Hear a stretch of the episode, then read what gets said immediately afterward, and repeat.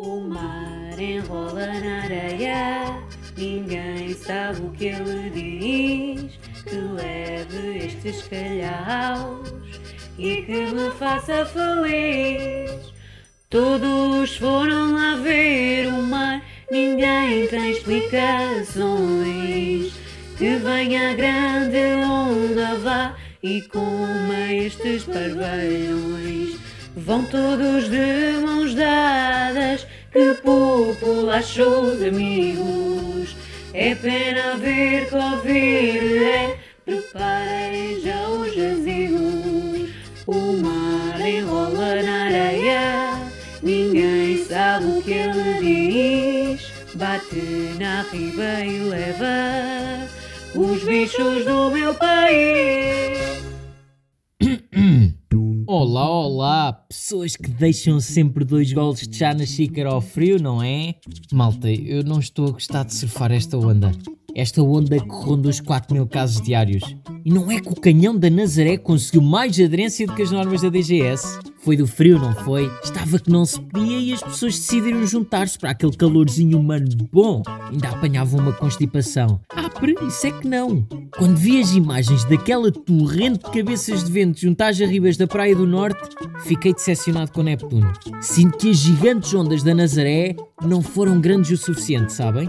Pergunto-me que canto de sereia foi este que levou tanta gente à Praia do Norte na mesma altura em que mães não podem encostar mão que seja na face dos seus filhos, em que há gente que chora rios de lágrimas porque não houve tempo na despedida, e já outros que escrevem a despedida de Belém sem navegadores e naus à mistura. Com dois olhos na cara e mesmo assim de uma cegueira que nem o Stevie Wonder. Não há swell nem surfista, tampouco maré que justifique meter vidas em causa.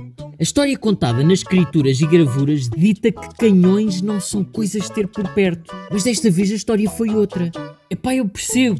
Há falta de estar com aqueles que mais gostamos, falta de festanças, convívios, falta de levar com pingos de marzia na face. Mas porra, a única coisa que eu vejo aqui é falta de noção. Estas abéculas fazem-me lembrar aqueles adolescentes que querem ser boeda rebeldes. Ah, não posso ir de casa? Ah é? Toma lá desta, olha aqui o avio surf.